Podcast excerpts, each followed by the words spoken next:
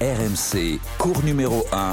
Il monte, il monte, c'est fini Attaque gagnant, Carlos Alcaraz remporte son premier Wimbledon.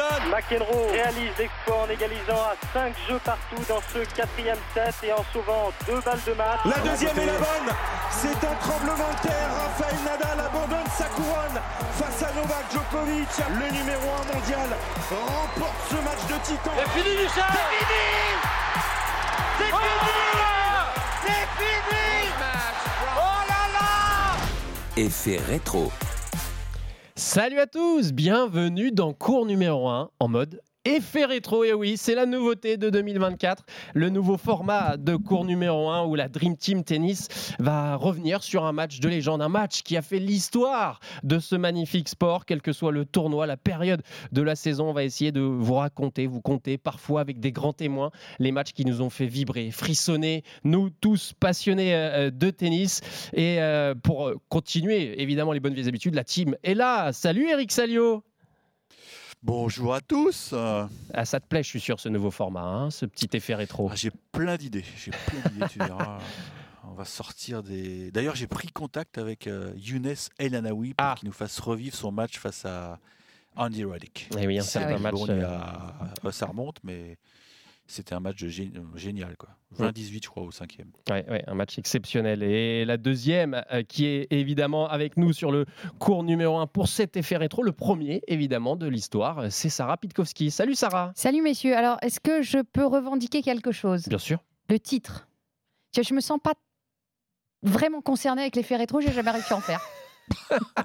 voilà. Mais c'est marrant, moi j'adore. Moi je suis là c'est des, dit, C'est vrai que tu faisais des des ronds, toi, rétro. Oui, mais, les- bah, oui, mais c'est un- oui, je faisais des ronds, mais c'est un effet rétro naturel. L'effet rétro, tu vois, je j'arrivais pas à le, non, j'arrivais pas à faire une amortie rétro. Déjà une amortie, c'est un problème. Alors rétro, n'en parlons pas. Quoi. Tu- Alors, tu, manquerais, tu manquais pas un peu de toucher de balle alors, euh, Sarah si je Oh, t- si peu, si petit peu peu. léger, léger. Léger, Putain, léger, Mais bon, elle a quand même fait une belle carrière et c'est ça qu'on retient. Plutôt un tennis très académie.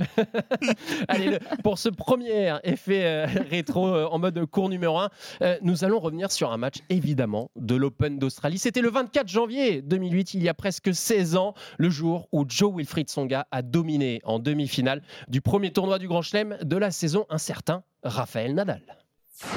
Franchement, ce jour-là, pour le coup, là, toutes les planètes se sont alignées. What a start for the Frenchman. J'étais parfait, je jouais le tennis parfait, c'était les conditions parfaites pour moi. The young man from France might have just played the best set of tennis in his fledgling career. A standing ovation as Zonga takes the first set 6-2 in 32 minutes C'était peut-être inarrêtable à ce moment-là. for a berth in the final. A fairy tale. He has obliterated the world's number two player, Joe Wilfried Zonga. A bit of French flair. Et oui, ce jour-là, Joe Wilfried Songa a offert un, un récital, un match parfait euh, face à l'Espagnol, face au Taureau de Manacor. Une victoire nette 6-2, 6-3, 6-2 en 1h56 de jeu. Il n'y en a pas beaucoup hein, qui ont mis euh, ce tarif-là, Raphaël Nadal, en, en- en dernier carré de, de Grand Chelem.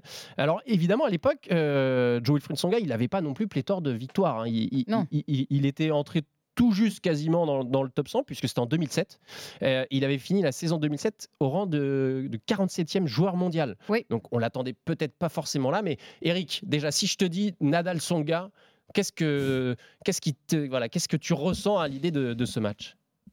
C'est- Franchement, c'est c'est comme si c'était hier. Parce que j'ai j'ai vécu euh, professionnellement les sept jours fantastiques. Parce qu'à partir du moment où Joe atteint la deuxième semaine, on sent qu'il va se passer un truc parce qu'il commençait à écraser tout le monde. Je crois qu'il a battu Murray au passage. hein. Euh, donc tu te dis, oulala, il est en train de se passer un truc. Puis bon, en France, on n'était plus habitué à avoir un, un finesse de Grand Chelem. Et, et- et- et cette demi-finale, euh, bah, j'étais au micro d'RMC. Et, j'ai failli perdre mon, accré- mon accréditation. Je crois que c'est une anecdote que j'ai déjà racontée, mais là, c'est le moment de, De de la la, redire. développer un peu parce Oui. qu'on est en plein dedans. Donc j'étais en direct, c'était en matinale, puisque c'était en night session à l'époque, enfin toujours d'ailleurs, la- les demi-finales.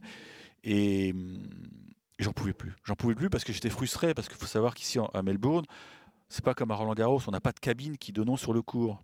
Donc j'étais dans une salle de presse et donc je commentais de- devant ma télé et j'en pouvais plus. J'en pouvais plus. Et donc à, à 5 jeux, j'ai- euh, au, changement de côté précédent.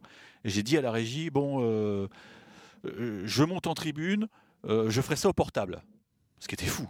C'était complètement dingue ce que, ce que je proposais, mais c'était, euh, je pouvais me permettre, puisqu'on n'était pas en direct intégral, puisque c'était c'était à l'époque des journaux, il devait être 11h. J'ai dit, vous inquiétez pas, je gère. Sauf que normalement, j'ai pas le droit d'être dans une tribune de presse avec un téléphone en train de parler. Donc, une fois que je suis rentré dans, la tribune de presse, je me suis allongé au pied euh, d'un confrère de l'équipe, je crois que c'était Romain Lefebvre, et j'étais donc avec mon portable. Il me disait euh, 15-0, 30-0, 40-0. Et là, à Paris, ils avaient l'écran de contrôle. Il me dit Bon, on te met à l'antenne, il y a pas le match. Je dis Non, non, ne me dites pas à l'antenne, sinon je me fais choper par la sécurité. Et j'ai dit Attendez, je vous donnerai le top. Et au moment, je crois que c'est à 45, il serre l'ace. Et là, je me lève, je hurle C'est fait, Joe Wilfried Tsonga est en finale de l'Open d'Australie. Donc, euh, je ne sais pas si on m'entendait, mais j'étais au milieu du public. Il y avait une atmosphère extraordinaire. Et après, on a vécu trois jours fantastiques parce que le lendemain, il y avait la deuxième demi-finale. C'était Djokovic qui s'est qualifié. Donc, euh, et on était, euh, en, en permanence sollicité par, par notre radio en France. Et c'est un souvenir extraordinaire. C'est l'un de mes plus beaux souvenirs de, de suiveur, on va dire, entre guillemets. Surtout que ce match, c'est une expression qui m'a- qui m'est restée. Joe disait j'avais l'impression d'être dans un jeu vidéo, quoi. Tout lui réussissait. Ouais. Tout lui- il- là, là il, en- il faisait des amortis rétro, Sarah, Ouais. comme jamais t'en as fait. Quoi. Mm. Bah, oui, je te confirme. il, il- il- il- il a déclaré à la fin de ce match aujourd'hui, personne ne pouvait me battre. Et, Mais oui. et- et ils sont rares. Peut-être que. Enfin, pour un joueur de tennis, ces jours où, tu as l'impression que le cours en face est immense, que le tien est tout petit et que tu couvres tout le cours et que tout ce que tu touches se transforme en or, reste dans les limites du cours, c'est ces sensations-là où, tu anticipes la, la moindre farpe adverse, tu les comptes sur les doigts d'une main et parfois même tu, tu ne touches jamais ce genre de match euh, où, où effectivement tu es en totale lévitation, de- tout te semble évident, les, les bonnes décisions apparaissent. Et, et- et cette, euh, cette phrase de, de Joe à la fin du match traduit effectivement ce, match, euh, bah, c'était le Tsongadé, hein. c'est le match Mm. parfait, le match parfait, euh, 47 coups gagnants, des aces euh, qui pleuvaient, euh, des, des- des pourcentages de, de premier service, puis surtout, il était excellent, excellent euh, au, au filet. Ouais. C'est-à-dire que euh, c'est là que c'est, là que ça se joue parce que le match commence. Moi, je me souviens dès le deuxième jeu, il se procure des balles de break Mhm. et il va, il va, et il va breaker en allant au filet. Mm. Et là, tu dis, mais euh, parce que c'est bien, enfin, tu, tout feu, tout flamme, tu peux le faire en début de match, mais en fait, ça a continué pendant, pendant tout le match parce que tu dis, ok, il fait un super premier set, mais il tient le second, et puis le troisième. Euh, tu dis oui, forcément, il va y avoir une réaction. Raphaël Nadal est, est- est deuxième mondial à l'époque. Il a déjà trois grands chelems à son actif. Plus de 20 titres. Donc il est, euh, enfin je veux dire, tu dis bon allez, Il est par- il va se réveiller. lancée. Voilà, tu dis il va se réveiller, ça, ça va se rééquilibrer. Et, euh, et quand dès, dès le, dès le début du troisième, Tsonga est, est confronté à trois balles de break qu'il efface, et c'est là tu dis bah en fait ça s'arrête pas.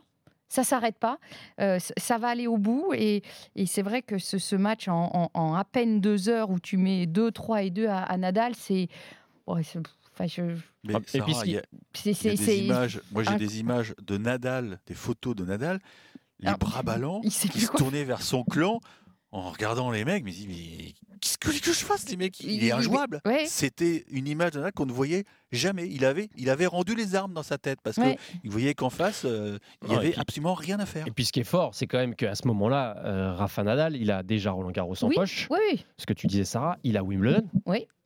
Ah non, il va avoir Wimbledon. Pardon, Il va avoir. Wimbledon, Il, est est sur une dynamique 2008. 2008. Il est Oui. sur une dynamique monstrueuse déjà. Ouais, On, a- on il est- découvre le titan euh, Rafa Nadal, Eric, et on se dit euh, que c'est- ça pouvait lui être promis hein, le, le titre à, à Melbourne.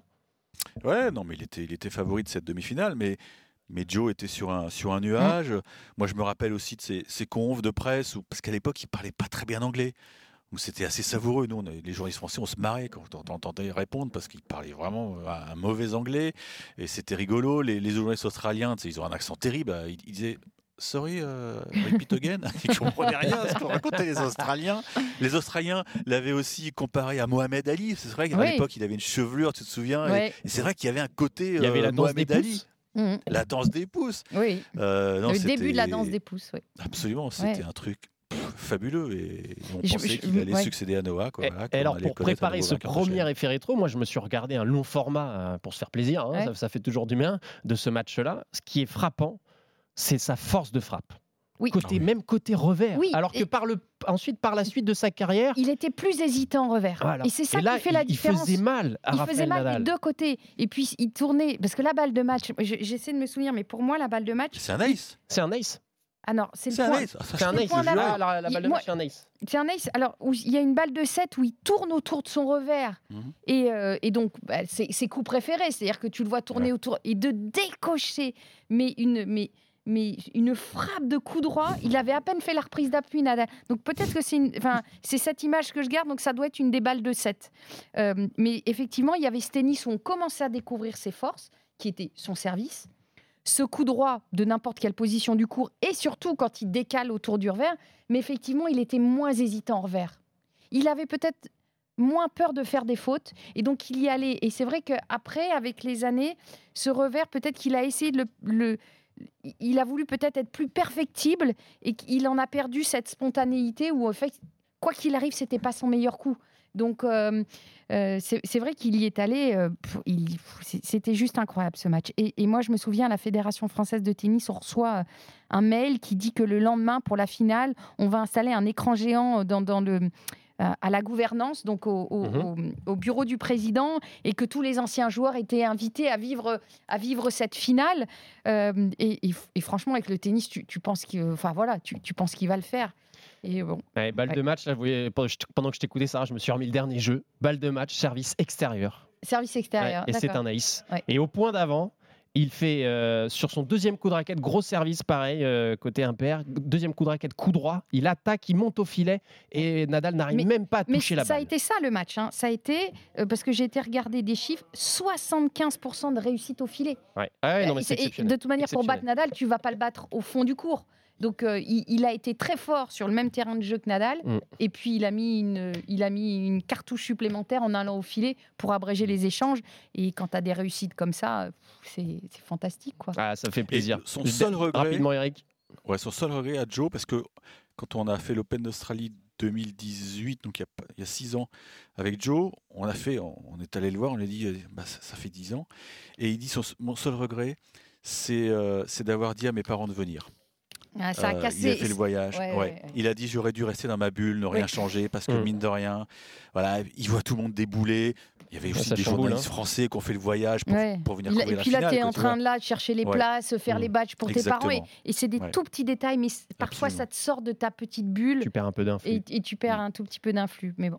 Bah voilà, Ça restera quand même un match de légende. Ah, et pour le premier effet rétro, c'était, il était en finale, c'était je crois vers le 20 janvier 2008. hein, donc euh, on est, on est, Ouais, on on est est- dans les. on est, on est pas mal au niveau est du- pas mal, on est pas mal au niveau des C'était euh, pour bien débuter cet effet rétro avec donc ce magnifique match, cette demi-finale entre Joe Wilfried Songa et Raphaël Nadal.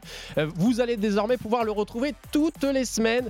cet effet rétro, on va vous conter des anecdotes sur tous ces matchs de légende. Et n'hésitez pas d'ailleurs, si vous avez envie de d'entendre débriefer un, un match qui vous a plu par le passé, à nous à nous le mettre sur les réseaux sociaux en commentant, partageant euh, cet épisode d'effet rétro. Merci à tous les deux. À très bientôt. Ciao, sur ciao. RMC. Ciao ciao. RMC, Cours numéro 1.